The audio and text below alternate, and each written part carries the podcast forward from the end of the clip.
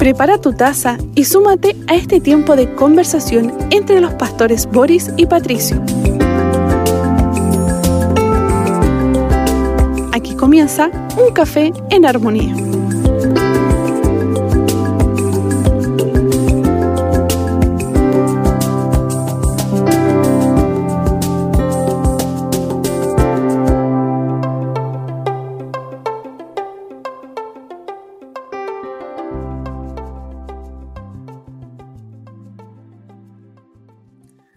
Qué bendición poder reunirnos nuevamente para compartir este café en armonía, compartir la palabra del Señor, compartir los salmos. Estamos caminando con ellos y por supuesto es una bendición saber que usted está ahí donde quiera que se encuentre. Y también junto al pastor Patricio Curinao, quien ya está también con nosotros. Pastor Patricio, Dios te bendiga. Poder saludarte y mirarte también en este momento y saludar a toda la audiencia en esta hora de armonía que nos permite llevar también esta palabra del Señor.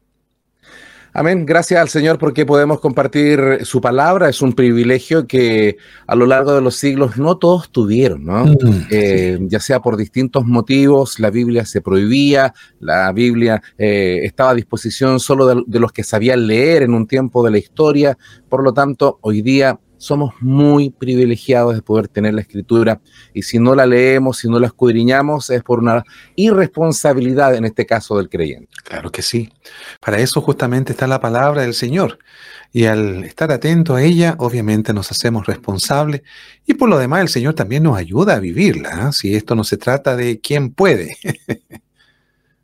Amén. Bueno, compartiremos entonces hoy día el Salmo 26 para que podamos estar atentos a esta escritura. Así que, pastor, si puedes darle lectura para comenzar a caminar en esta palabra. Sí, en la versión eh, nueva ah, Biblia de las Américas leemos esta, esta hermosa porción o este hermoso salmo de 12 versículos del capítulo 26. Dice así, Hazme justicia, oh Señor, porque yo en mi integridad he andado y en el Señor he confiado sin titubear. Examíname, oh Señor, y pruébame. Escudriña mi mente y mi corazón, porque delante de mis ojos está tu misericordia, y en tu verdad he andado. Con los falsos no me he sentado, ni con los hipócritas iré. Aborrezco la reunión de los malhechores, y no me sentaré con los impíos. Lavaré en inocencia mis manos, y andaré alrededor de tu altar, oh Señor proclamando con voz de acción de gracias y contando todas tus maravillas. Oh Señor, yo amo la habitación de tu casa y el lugar donde habita tu gloria. No juntes mi alma con pecadores, ni mi vida con hombres sanguinarios, en cuyas manos hay intrigas y cuya diestra está llena de sobornos. Pero yo en mi integridad andaré. Redímeme y ten piedad de mí. Sobre tierra firme está mi pie en las congregaciones bendeciré al Señor. Amén, gracias al Señor. Hermosa palabra, hermoso salmo, como suelen ser todos los salmos. Oh, así eh, es. y en esta oportunidad eh, no tenemos todos los antecedentes eh, del contexto en el, que, en el cual se escribe, pero sí se le atribuye este salmo al, a David y por lo tanto él comparte nuevamente, abre su corazón, estos salmos que son cánticos, que son oraciones, eh, que son eh, palabras muy sentidas que nacen del, del, centro de la vida, en este caso del salmista, eh, y expresa eh, sus, sus, emociones, lo que está pasando, lo que está viviendo. Estamos en el Salmo 26 para quienes están integrando este café en armonía y, el primer verso dice, hazme justicia, oh Señor, porque yo en, en mi integridad he andado y en el Señor he confiado sin titubear, eh, sin vacilar, dice otra versión. Eh, declárame inocente, también dice la versión, nueva mm. traducción viviente. Este primer verso es un verso que algunos han querido también eh, darle un tinte de arrogancia, un tinte de pareciera que soy inocente de todo, parece que soy impecable, pero en realidad acá la integridad no necesariamente significa alguien que no peca. Mm, eh, no es una persona perfecta, sino es una persona que, se, que se ha propuesto caminar haciendo lo correcto y que se, se equivoca lo va a reconocer. El íntegro no, no es que no tropiece, sino que si lo hace, lo reconoce, no solamente a escondidas, sino que incluso frente a otros. Eh, el íntegro acá es alguien que que es, hace lo correcto tanto en la intimidad como en, lo público, es una persona transparente, una persona de confianza, una persona que, es digna de poder eh, tenerla como amigo, eh, podemos confiar en él. Y él le dice al Señor, Señor, los enemigos se han levantado contra mí, pero tú conoces lo que pasa por mi interior, no puedo engañarte, no puedo esconder nada. Eh, y tengo mi conciencia tranquila, he andado en integridad y he confiado en ti y esto no, es algo falso, no es, eh, no es una hipocresía, sino que, Señor, eh, he confiado completamente en ti, no, no he vacilado. Y de hecho el verso 2 está como la corroboración de aquello que estamos hablando de que Él reconoce que tiene su conciencia tranquila, pastor. Sí, la verdad es que estos dos versículos nos hablan acerca de lo que podríamos señalar como la verdadera integridad. Bien dices tú, pastor, no se trata de alguien perfecto, pero sí de alguien que va camino a la perfección en Cristo, que lo que nosotros llamamos el proceso de santificación, donde vamos, obviamente, a la luz de, la palabra y, bajo la guianza del Espíritu Santo, dándonos cuenta acerca de las cosas que Dios desea de nosotros. Y cuando David expresa, hazme justicia, eh, obviamente lo hace en un contexto donde hay personas que quieren hacerle daño. Recordemos que David, como rey de Israel, tiene a su alrededor muchas personas y muchas de ellas, incluso en un momento determinado, conspiraron contra él. Entonces, él necesita que sea el Señor que haga justicia, porque la tendencia del ser humano, ah, lo sabes tú, lo sé yo, lo sabemos todos, es querer a veces hacer justicia con nuestras propias manos. Y sin duda que eso puede llevarnos, y por lo general nos lleva a excesos en nuestra vida, porque ¿quién más que Dios, nuestro Padre, sabe exactamente lo que es justo y recto? De ahí que la oración de un hombre íntegro como David es tan importante también para nuestras vidas. Cuando no hemos confiado al Señor y Él ha sido el único objeto de nuestra confianza, vale decir entonces que ah, podemos llamarnos íntegros no por nuestra perfección personal, sino porque nos estamos confiando al Dios que puede realmente hacer que las cosas sean justas tanto en nuestra vida como también ah, retribuyendo si es necesario, ¿ah? incluso porque de ahí la palabra del Señor que dice que nosotros no debemos tomar venganza en nuestras propias manos, sino que hay que dejarle al Señor. Eh, del Señor es, es la venganza, ¿cierto? Es bueno hacernos a un lado, pero ¿de qué manera? Orando justamente como lo hace David en este momento. Ahora, esto, lo que tú acabas de mencionar es muy interesante, porque en el Antiguo Testamento estamos en el Antiguo Testamento. Claro que sí. La venganza era permitida. Mm, Era una costumbre que después el Señor va a reinterpretar y va a reenseñar que ya no debemos vengarnos, que lo dejemos al Señor. Pero en el Antiguo Testamento estaba permitida la venganza. Por lo tanto, eh, perfectamente David pudo haber tomado en sus manos eh, algunas medidas, pero en esta oportunidad él le dice, Señor, encárgate tú. Mm. Señor, te entrego a ti estas situaciones, hazme tu justicia. Eh, el verso 2 corrobora que está caminando en, corrección de espíritu, en rectitud, eh, en integridad, porque es capaz de decirle, Señor, Señor, examíname. Tú eres el único que no solamente ve lo que está frente a sus ojos, sino que ve el corazón, ve las intenciones del corazón. Examíname, ponme a prueba y escudriña mi mente, entra donde nadie puede entrar, mi mente y mi corazón.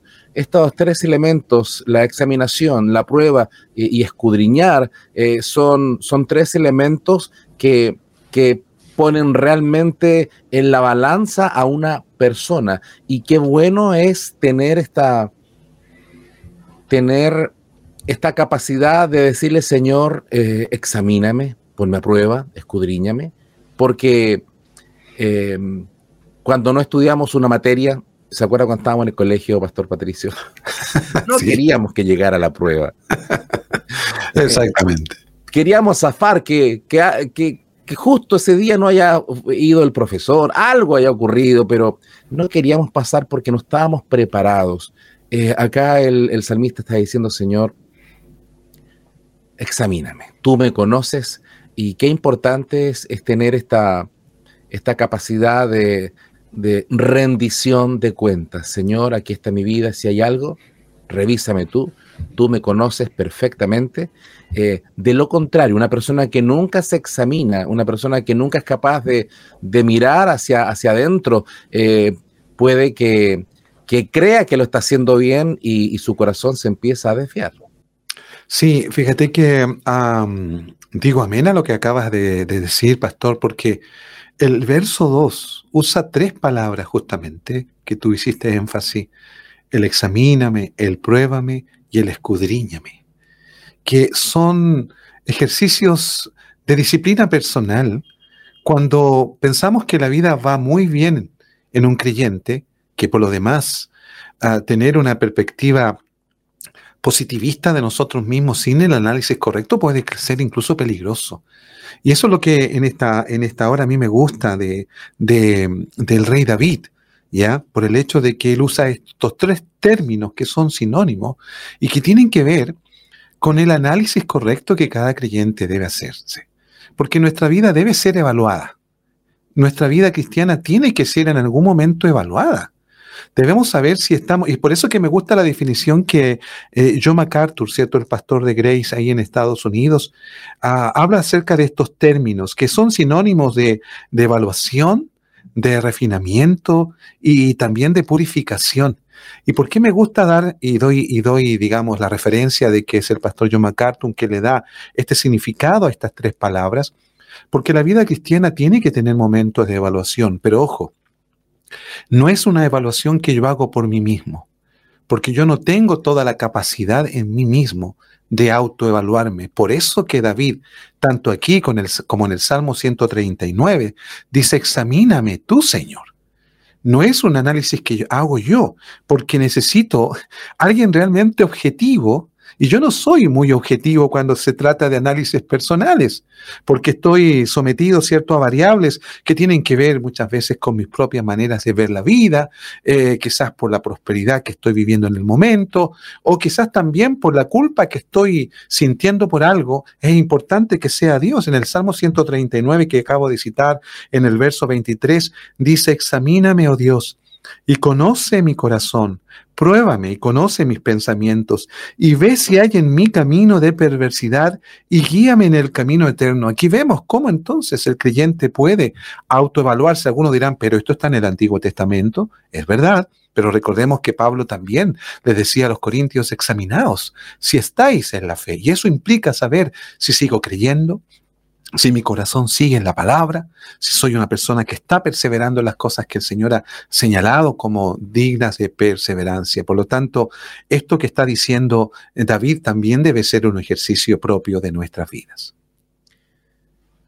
Qué interesante es que la palabra de Dios es una palabra tan fuerte que suele suceder, no sé si me imagino que te ha pasado, cuando llega alguien nuevo a la iglesia y escucha la predicación por primera, segunda, tercera vez, qué sé yo, pero en algún momento alguien se acerca y dice, ¿y quién le contó a usted, pastor, lo que estaba viviendo? Eh, se sienten acusados eh, y no porque el pastor le hayan dado algunos datos acerca de la persona, eh, no porque tenga información que hay íntima de alguien, sino que la palabra empieza a examinarnos y a mostrarnos nuestros pecados, nos confronta. Y qué bueno que sea la palabra así, que no sea solamente puros nanay, puros cariñitos, mm, que tiene mucho de eso la escritura, como ahora lo vamos a ver en el verso 3, pero también eh, tiene esa capacidad de revelar, de mostrar aquellas áreas en las cuales hay pecado, hay falta, y con el propósito de cambiar, no, no de restregarnos en la cara, sino que con el propósito de llevarnos al arrepentimiento. Así que cuando eh, vamos a un examen tenemos que estar dispuestos a, que el Señor nos evalúe y lo, bueno de, saber que el Señor nos evalúa con justicia, de forma absolutamente eh, legítima, correcta. De hecho, el verso 3 lo expresa de forma también magistral, porque dice, eh, examíname el verso 2, eh, pruébame, escudriña mi corazón, mi mente, porque delante eh, de mis ojos está tu misericordia y en tu verdad he andado. Dos elementos que son propios a lo largo de toda la escritura, están presentes, que van caminando de la mano, tanto la misericordia como la verdad, y esto se va a ver reflejado en Jesucristo. Eh, el mismo, ¿no es cierto? Ahí en Juan 1, 14 nos habla acerca de que, y vimos su gloria, gloria como la del unigénito del Padre, lleno de gracia y de verdad. Eh, el Señor nos ve con tanta misericordia, dice que veía a las multitudes eh, con tanta misericordia, con tanta compasión, porque los veía tan extraviados, perdidos como ovejas, sin pastor, los ojos de misericordia que tiene para con los perdidos, pero eso no quita que también su verdad sea firme, su verdad no la cambie, que la verdad no se tranza, sino que eh, al pecado se le llama pecado en la escritura. Y vivimos hoy día una, en un, evangelio eh, que, en realidad un pseudo evangelio en el cual se le ha querido quitar los elementos de, eh, de confrontar el pecado, porque es que alguien se podría ofender, pastor, si decimos la palabra pecado. Si decimos la palabra arrepentimiento, alguien podría sentirse. Eh, pero cuando tenemos esa percepción, estamos traicionando lo que el Señor tiene, porque Él, toda la gracia y toda la verdad no se puede maquillar, sino que el Señor en su justicia perfecta y en su amor nos evalúa y nos eh, ofrece el perdón cuando es necesario. Sí, efectivamente, amado pastor, yo creo, a la luz de esta palabra y de los que has comentado también, qué bueno es el Señor que cuando Él nos examina, obviamente nosotros tenemos voluntad para ese ejercicio de parte del Señor en nuestro corazón y en nuestra mente, tenemos que confiarnos de saber que el Señor lo hará con misericordia y también con verdad. No solo con misericordia, como para que nosotros gocemos de su amor, sin la corrección necesaria que lo hace la verdad. Y estas dos eh, características que son propias de Jesús, de acuerdo al texto que leíste en Juan 1.14, eh, ¿cierto? La gracia y la verdad que están en Jesús son elementos que tienen que estar presentes en el momento cuando le pedimos al Señor que nos evalúe, ¿cierto? Y que nos, eh, nos indague el corazón, que nos sondee ahí qué es lo que está pasando realmente. Pero también, ya que muchas veces el Señor va a permitir que seamos evaluados de parte de Él por otros como por ejemplo un líder, un pastor, un consejero. Es importante para un consejero, para un pastor, que también entienda de que en, tal consejería y en tal consejo de parte del Señor esté equilibrada la misericordia y la verdad. No solo la verdad, al punto de la que la persona se vaya, ¿cierto?, con con una exigencia que, que, no tiene quizás la voluntad de hacer, sino que también entienda la misericordia de Dios que hay eh, eh, en el corazón del Señor, de que Dios le ama y que por eso le está corrigiendo. Ambas cosas deben estar presentes, son el equilibrio, son el balance, tanto en la vida personal como también cuando nosotros compartimos consejería, por ejemplo, o aliento para otras vidas. Si solamente nos quedásemos con la misericordia, podríamos justificar cualquier pecado oh, sí, es verdad. sin que alguien se arrepienta y, quiera vivir como, como quiera, diciendo, bueno, el Señor es puro amor, así que tiene misericordia. Por lo tanto, podríamos caer en un liberalismo desatado, donde se acepta todo. Y si solamente eh, vamos con la verdad y que la verdad es palabra de Dios, por supuesto que sí, pero sin misericordia podríamos caer en un legalismo extremo, donde ninguno califica, eh, ni el que lo enseña, ni nosotros, ni nadie. Por lo tanto, pero qué lindo es el Señor en ese equilibrio perfecto, como el caso de la, de la mujer encontrada en adulterio, que le dice, ni yo te condeno, mostrándole toda su misericordia, y después le dice, vete y no peques más, toda la verdad Mm. hay un cambio Verso 4 avanza el pasaje del Salmo 26 eh, y después que él hace una, una, defensa de sí mismo, pero una defensa eh, realista, hablando de que él tiene su conciencia tranquila, de que se ha conducido correctamente. En el verso 4 eh, empieza a hablar acerca de, de aquellos que, que, que han extraviado el camino y que lo están buscando de forma negativa, quieren, quieren causarle daño. Dice, con los falsos, Señor, tú sabes que con los falsos no me he sentado, ni con los hipócritas iré. Aborrezco la reunión de los malhechores y no me sentaré con los impíos. Em, Y aquí empieza a decir que eh, ha tratado de poder tener personas que le sean un aporte a su vida. Em, cuando, cuando hay personas falsas, eh, no se puede confiar en las personas falsas ni mm. hipócritas. de ahí la importancia de tener buenos amigos, buenos consejeros. Mm. Eh, buenos pastores, aquellos que son capaces de, de poder alentar y también de corregir no solamente sobar la espalda y, si alguien está pasando, haciendo algo incorrecto, eh, mejor no le digo, porque si, le digo algo, capaz que se enoje, eh, pero aquí el, amigo verdadero, el consejero correcto, eh, no, no, es falso ni hipócrita, sino que con, con verdad y con amor, como lo estábamos recién diciendo, es capaz de poder eh, corregir, llamar a terreno. Y aquí el salmista dice, yo con esa gente falsa, hipócrita, eh, ni con los malhechores, eh, ni los impíos, le, le he dado lugar en mi vida y en mi reino. Estas son determinaciones que un creyente debe tomar en algún momento de su vida, porque vivimos en un mundo perverso, maligno y torcido, decía Pablo a los filipenses ahí en el capítulo 2 y 3. Y Pablo ratificaba también a los corintios un consejo que era muy importante a la luz de este verso 4 y 5 de este Salmo 26. Él les dijo en una oportunidad, no se dejen engañar. Las malas compañías corrompen las buenas costumbres. No podemos ser ingenuos nosotros si estamos rodeados de personas que no aman al Señor. No es tampoco como para separarnos eh, de la vida real, de la vida cotidiana, porque somos luminares en este mundo. Bien también decía Pablo a los filipenses.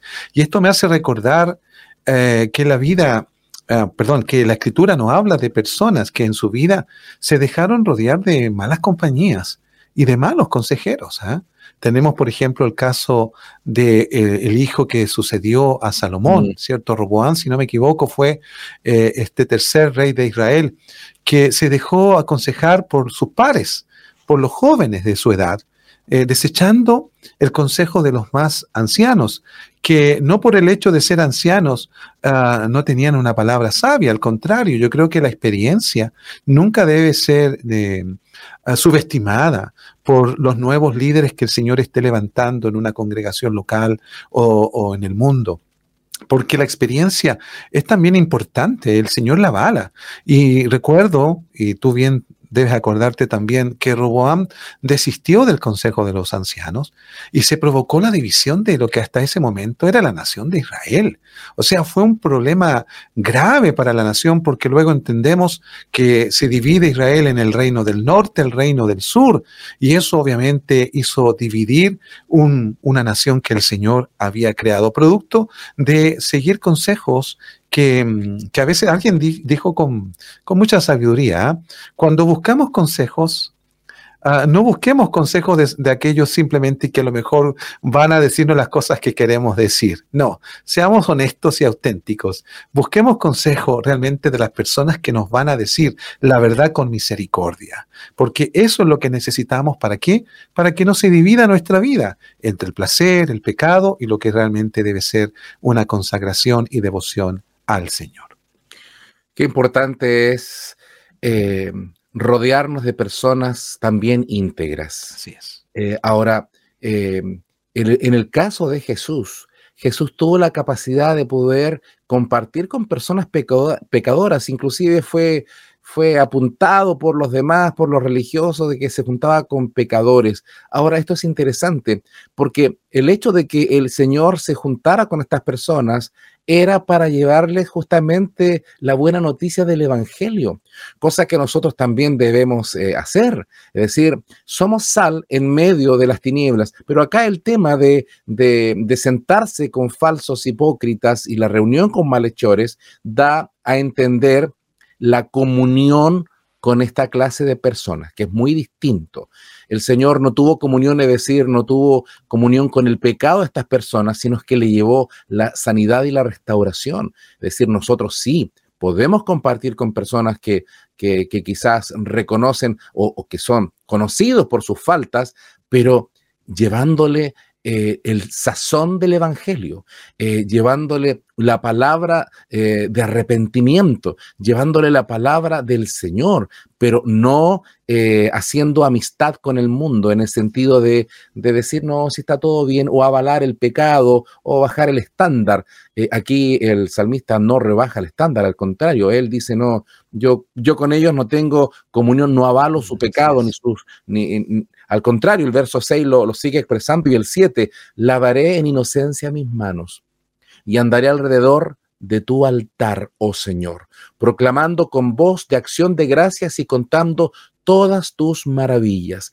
Acá el salmista su inocencia no la está haciendo de forma humanista eh, solamente por sí mismo, sino que su inocencia radica en que está buscando al único que puede lavar nuestros pecados. ¿Y dónde se hace eso?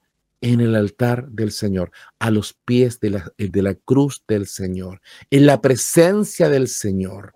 Y esto es hermoso, el verso 6, andaré alrededor de tu altar, cerquita de tus altares, como también lo expresaba en otro salmo, buscando la presencia del Señor. Mientras más cerca del Señor, más se revelan nuestras faltas y más nos desafía a vivir en santidad. Sí, así es. Ah, una de las cosas que puede ocurrir, pastor amado y amados auditores, cuando estamos bajo una persecución, cuando estamos bajo el ataque del enemigo, ¿cierto? Cuando estamos frente a personas que no aman al Señor, ah, si nos dejamos influenciar, obviamente que algo va a ocurrir.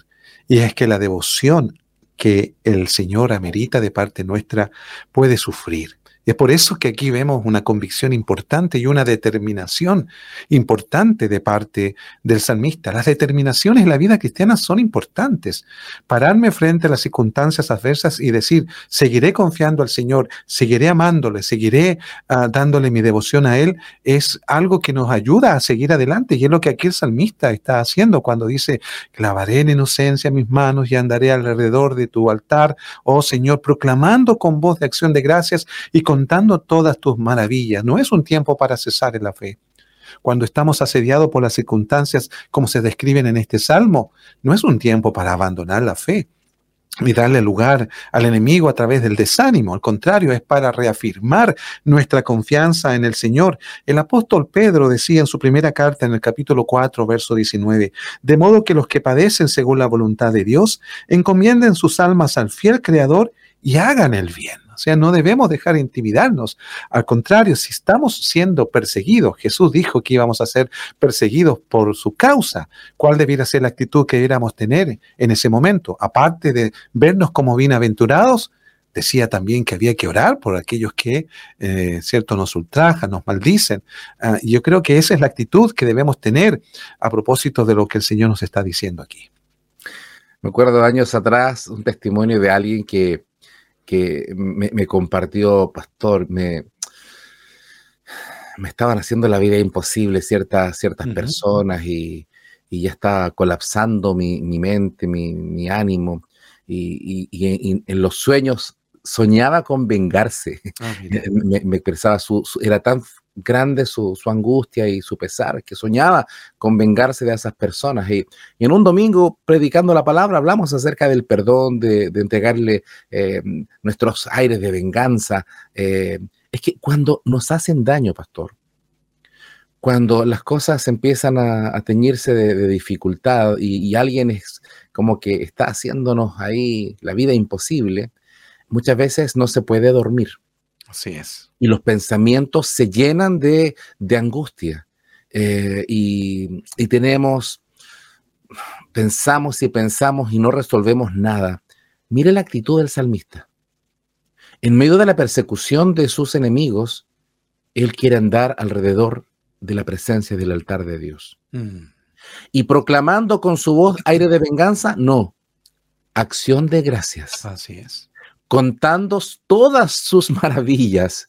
Y dice en el 8, oh Señor, yo amo la habitación de tu casa y el lugar donde habita tu gloria. Nos está dando una terapia contra la venganza. Porque posiblemente en este momento haya alguien que esté sufriendo persecución, angustia y tiene su corazón cargado de, ira, de rabia y lo alimenta eh, buscando pensamientos, eh, seleccionando palabras eh, y lo único que provoca rencor y amargura. Y acá el Señor nos enseña que cuando tengamos esa clase de persecución, busquemos la presencia del Señor, abramos nuestra boca en gratitud, contemos lo que Dios nos, ha, dado y, busquemos su presencia. Y cuando el Señor viene a nuestra mente y corazón, eh, Él cambia nuestra, nuestro dolor, nuestra angustia y empieza a poner paz en nuestras vidas. Sí, ese es un hermoso consejo sin duda, pastor, cuando estamos en medio de estos asedios, porque eh, David aquí ratifica su amor por el Señor y por su gloria. Hoy nosotros tenemos la gloria que es Cristo el Señor. Así dice el escritor de Hebreos, ¿cierto? Que eh, dice que Él, es el resplandor de la gloria de Dios. Eso es para nosotros ahora la gloria. Para David y, quienes vivían en ese momento, era, era, la gloria que se manifestaba en el, en el templo, en el tabernáculo, y que les llenaba a ellos de temor también y de reverencia.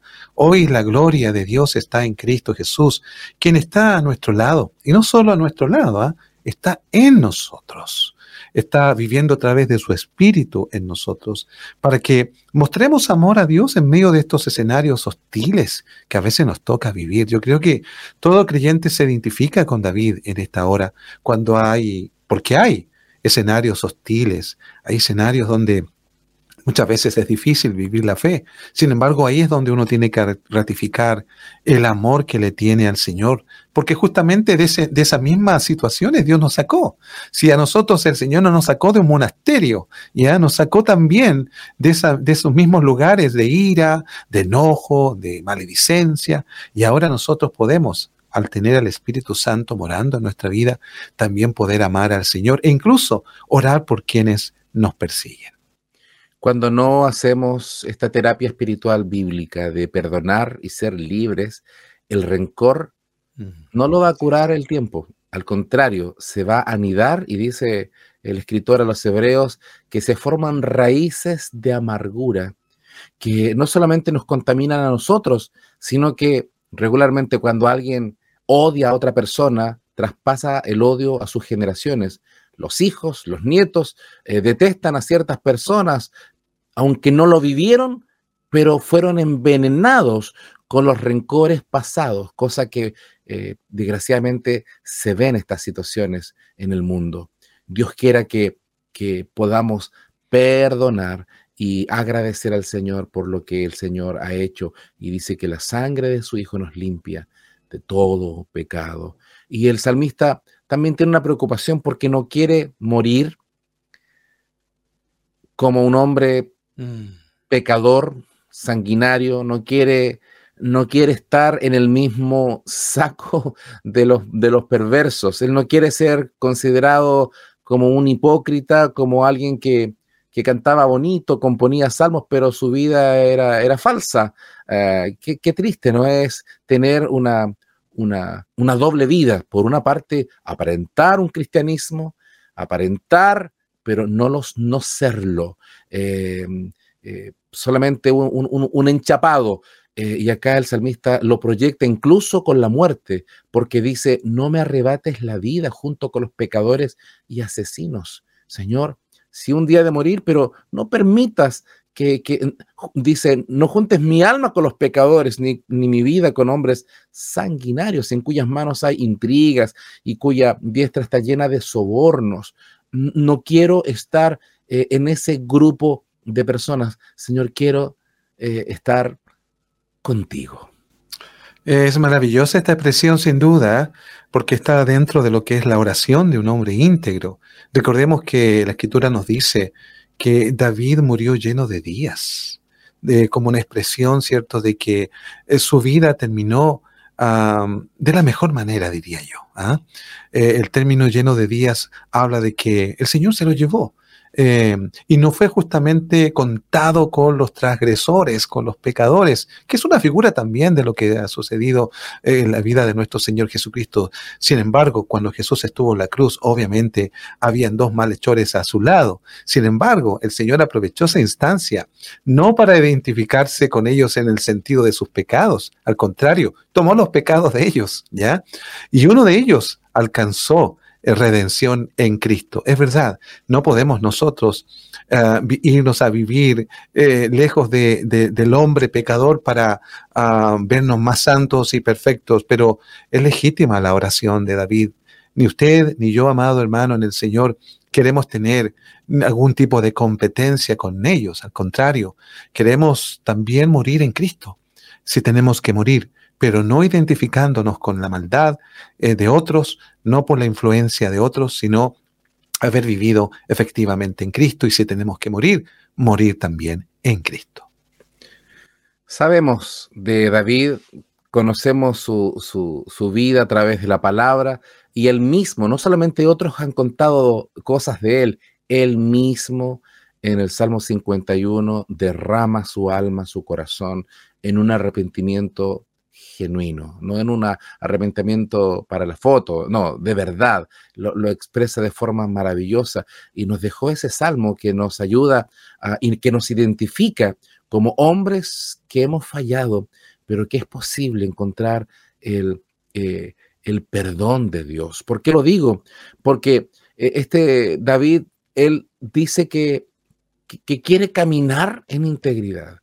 No es perfecto, ha cometido errores, pero él, su anhelo, en el verso 11 así lo expresa, pero yo, es una decisión, ese pero yo, es yo en cambio, dice otra versión, em, em, es una determinación de vida. He tomado la decisión de caminar en integridad. No es fácil, y quién dijo que era fácil, pero es una determinación, no ser falso ni hipócrita no tener una doble vida. Quiero ser un cristiano consecuente. Quiero ser un creyente que alaba al Señor con gozo eh, y que levanta manos al Señor en el templo, pero en el hogar también es un creyente genuino, eh, que no levanta las manos para, para ira. Eh, y por eso qué hermoso este salmo que dice, pero yo en mi integridad andaré. Es un, el andar es un, como lo expresa, ¿no? Es un andar diario. No es una, un estado, ya soy íntegro, ya alcancé la integridad. No, esto se va haciendo, caminando día a día. Y ahí está la diferencia, Pastor Amado, entre lo que es la integridad y lo que es la reputación. Porque la reputación es lo que nosotros queremos que otros piensen de nosotros. Y obviamente actuamos muchas veces con hipocresía, no mostrándonos genuinamente, porque queremos la aprobación de otros, pero no la del Señor, porque uh, delante del Señor eh, no, no solo es necesaria la reputación, sino la integridad. La integridad es lo que Dios realmente ve en nosotros cuando nadie nos ve. Uh, es por eso que algunos han llegado a decir que el creyente no tiene vida privada, tiene vida íntima con Dios porque la vida privada evoca de alguna manera nuestras conciencias de que allí solamente puedo estar yo y nadie más. Por lo tanto, puedo hacer lo que yo quiera. No es así. La vida del creyente tiene intimidad y esa intimidad, si bien no están otras personas, necesariamente sí está Dios, sí está el Señor mirándonos y eso debe estar presente cada día en nuestras vidas y en nuestras oraciones para que podamos comportarnos como lo que el Señor hizo en nosotros, nos hizo salvos, nos justificó, nos santificó y una forma de vivir la vida santa es justamente dejando que el Señor también actúe aún cuando estamos solos. Su celular lo tiene con claves que ni su esposa la conoce mm. o puede su esposa o su hijo podría entrar perfectamente a sus redes y revisar su celular. ¿Usted podría o tiene algo que esconder? Muchas veces tenemos una apariencia de una familia, de un hombre, de una mujer, de un joven cristiano, pero en la intimidad es otra cosa. en sus redes sociales es otro lenguaje. En las páginas que busca es otra realidad. Y el caminar en integridad es el gran desafío, porque en el fondo es caminar como Cristo anduvo, con una vida que todo el mundo pueda observarla y que sepa que es igual en todo lugar. Dios quiera que así podamos vivir. ¿Por qué? Porque de esa forma le damos la gloria a Dios. La gloria a Dios no solamente se dice eh, con palabras, sino que se vive con acciones. Y el verso 11 también dice, Señor, rescátame, sálvame. Mm, Esto es interesante porque está hablando de, integridad, pero también reconoce que necesita en muchas ocasiones ser salvado. Necesita que el Señor lo, rescate porque, porque la tentación es fuerte, porque eh, el enemigo es poderoso, eh, porque eh, hay cosas que tratan de envolvernos, Señor, en el fondo no puedo solo. Redímeme, cómprame, rescátame, ten piedad de mí. Esto habla entonces no de alguien que, tiene un baño de, pureza por fuera, sino que es alguien que reconoce que es tan humano. Eh, los creyentes somos de carne y hueso, con nuestras eh, fortalezas y debilidades. Eh, podemos tomar decisiones de integridad, pero aún así tenemos que pedir cada día, Señor, sosténme con tu mano, porque solo, solo voy a caer, solo no puedo. Si alguien puede pensar que es o ha llegado la integridad y que por lo tanto no necesita que el Señor le siga guardando, entonces eso no es integridad, eso es soberbia y eso es orgullo. El mismo salmista decía, líbrame de las soberbias. Eh, para, como tú decías, la integridad es algo en la cual cada día andamos. Y sin la ayuda del Señor es imposible. Es imposible poder mantenernos en la integridad eh, que Cristo nos ha dado a través de su Espíritu y de su palabra si no dependemos cada día del Señor. Dios quiere que podamos primeramente rendir cuentas al Señor. Mm, Señor, aquí está mi vida, aquí está mi corazón, pero qué bueno es tener también un pastor al cual podamos rendirle cuentas. Y los pastores también necesitamos a otros pastores a quien rendirle cuentas. Es como cuando se nos confía algo, si alguien tiene el ministerio de finanzas de la iglesia, tiene que rendir cuentas. No porque desconfiemos del hermano, sino porque es un ejercicio sano. Mm absolutamente transparente, sano. Y Dios quiera que tanto a nivel de finanzas como a nivel en lo sexual, en lo emocional, en los pensamientos, en muchas áreas, podamos rendir cuentas primeramente al Señor.